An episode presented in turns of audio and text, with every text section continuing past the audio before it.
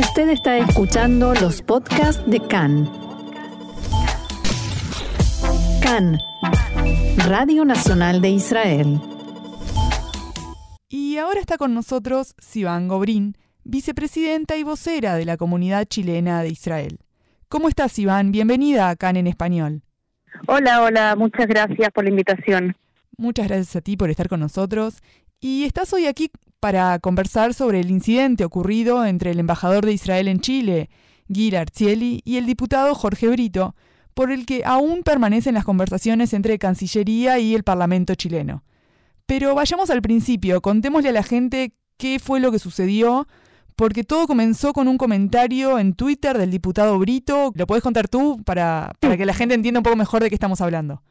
Sí, para empezar, el diputado Jorge Brito es del mismo partido del presidente Gabriel Boric. Brito es de ascendencia palestina y, o sea, es un reconocido antisemita eh, y él es uno de los eh, precursores de la ley de BDS en Chile, ya para contextualizar un poco. O sea, no es primera vez que tenemos comentarios de su parte.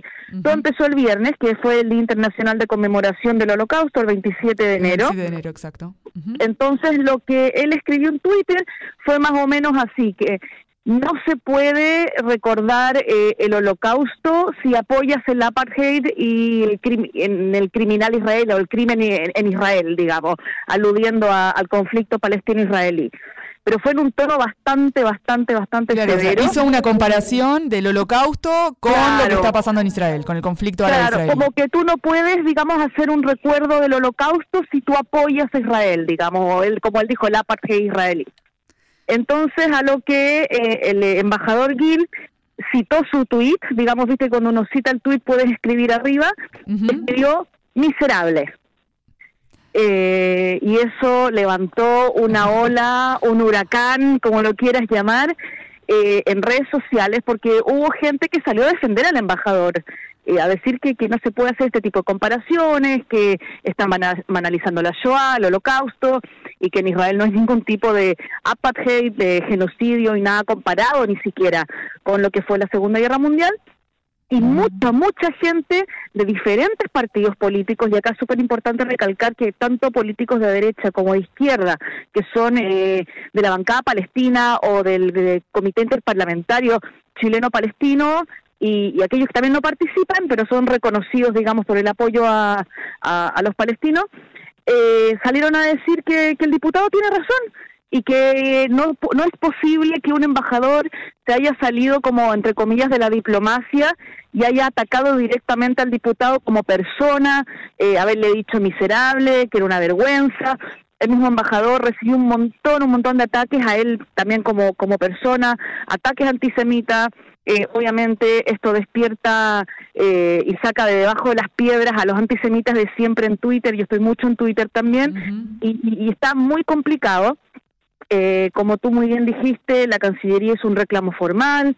Eh, acá en Israel no, no hemos escuchado directamente desde el gobierno qué, qué es lo que va a pasar con, con esto, pero sí, eh, el, el, hasta hoy o hasta ayer en la noche que estuve siguiendo la noticia, el, embajador sigue recibiendo ataques personales. Y la conversación actual entre, entre Cancillería y el Parlamento, ¿se están evaluando medidas a tomar? ¿Qué, ¿Qué es lo que se sabe al respecto de esto?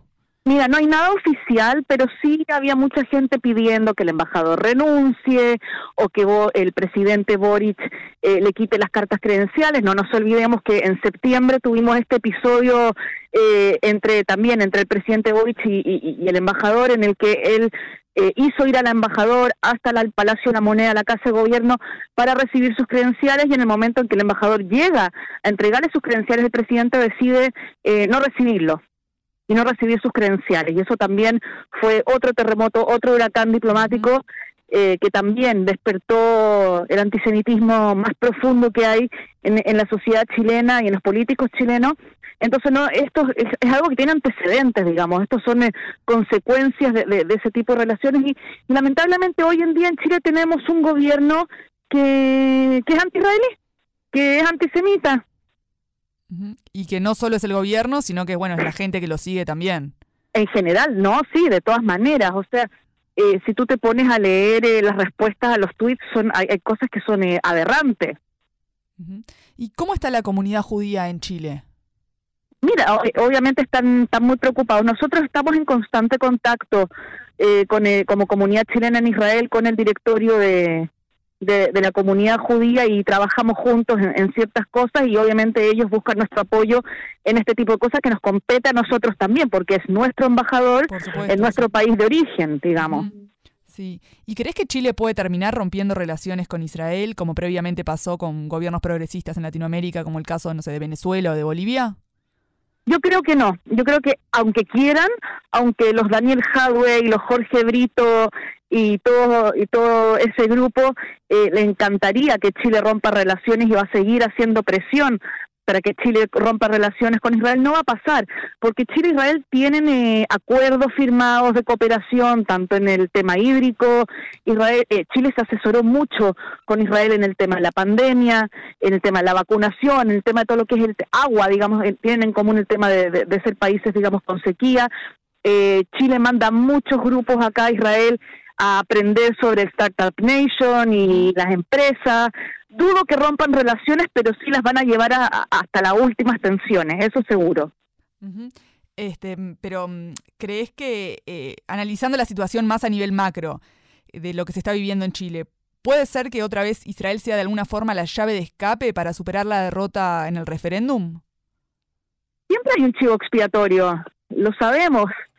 Eh, pasa que Boric ha perdido, como tú muy bien dijiste, desde el, desde el, eh, referéndum con la nueva constitución, eh, perdió muchísimo apoyo, o sea, de ser el presidente electo con mayor votación en la historia, de porcentaje de votación en la historia de Chile, hoy en día él no sé si llega a un 30% de aprobación. Pero consideras que, nos mencionaste antes a Hadwe, a Brito mismo, ¿consideras que Boric se puede decir que es moderado? No, Boric no es una persona moderada. Lo que pasa es que ahora no le queda otra, digamos que él no, Boric no puede salir a hablar directamente en contra de Israel, no, o sea, no puede. Pero durante toda su carrera como diputado hemos visto declaraciones y se ha dado el lujo de, de, hablar contra Israel, de, tratar a, Israel de país genocida en su propia campaña electoral, antes de ser presidente, él, él habló de Israel como país genocida. Y, Lo he dicho más de una vez. Israel nunca eh, tomó una reacción a esto. Eh, mira, con, con respecto a los dichos de Boric, cuando pasó el tema de las cartas credenciales en, en septiembre, sí. hubo una respuesta. En ese momento estaba, estaba Yair Lapid, eh, y, y, sí hubo una respuesta, eh, hubo una carta, hubo, digamos, una, una declaración, eh, pero no es que llamaron al embajador, digamos, a consulta, como pensaron que lo iban a hacer, no lo sacaron. Pero sí hubo una reacción por parte de Israel a lo que pasa hoy, de lo que estamos conversando, yo creo que acá no se sabe, eh, porque tú eres el primer medio con que lo, lo, converso, digamos, medio local, eh, pero sí, o, sea, ojalá se sepa, porque tienen que entender que, que las cosas en Chile no, no se pueden tomar a la ligera. así es, y es bastante grave toda la situación que se está viviendo. ¿Consideras que Israel tiene hoy interlocutores válidos dentro del oficialismo chileno? Sí, mira, eh, he tenido el, placer de recibir a varios grupos de parlamentarios que han venido a, visitar Israel, de conversar con ellos eh, de diferentes tipos de partidos políticos.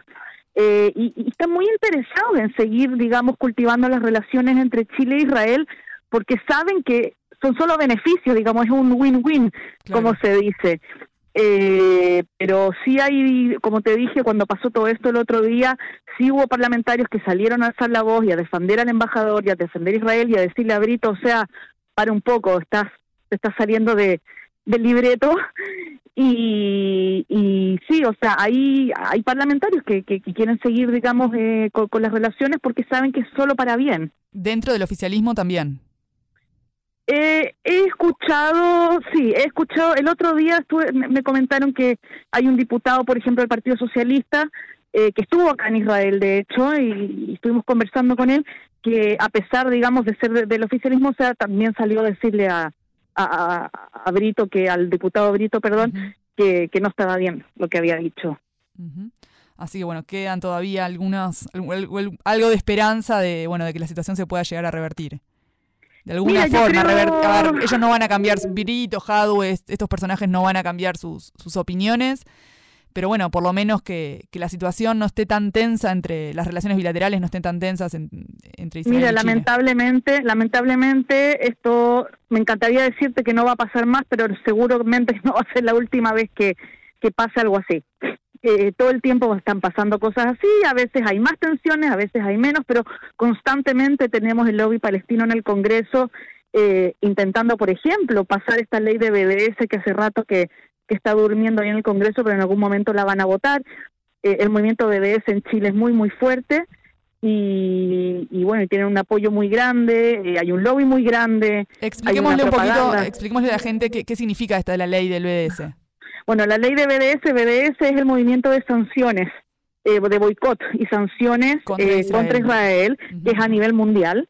Y, y, en Chile, como la comunidad palestina es muy grande, hay casi 400.000 palestinos en Chile, eh, lo han hecho muy, muy fuerte. Y son palestinos que son muy extremistas, que, que no, no son moderados. Hay muy pocos que son moderados. Y los extremistas son más fuertes, ¿ya? Y se han encargado de hacer mucho ruido, de hacer mucha propaganda, de hacer mucho marketing. Y quieren pasar eh, una ley de BDS, digamos que el BDS, que el boicot a Israel sea legal en Chile. Eso es lo que quieren hacer y pasar esa ley en el Congreso. Ahora, en ningún país del mundo el BDS es legal. Lo intentaron hacer en Irlanda y no les resultó. A nivel ¿Ya? práctico, eso sería que no se puedan vender artículos israelíes, por ejemplo, en Chile.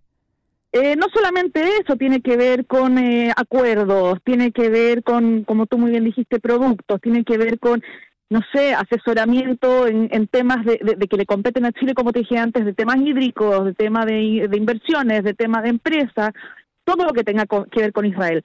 No solamente producto, no sé, un profesor israelí que llegue a hacer alguna charla, eh, la Filarmónica de Israel que vaya a tocar a Chile. Claro, boicotear todo lo que tenga que ver con Israel que esté, que, que esté en Chile. Exacto. Muchas gracias, Iván Gobrín, por estar estos minutos con nosotros aquí en CAN en Español, vicepresidenta y vocera de la comunidad chilena en Israel. Muchas gracias a ustedes.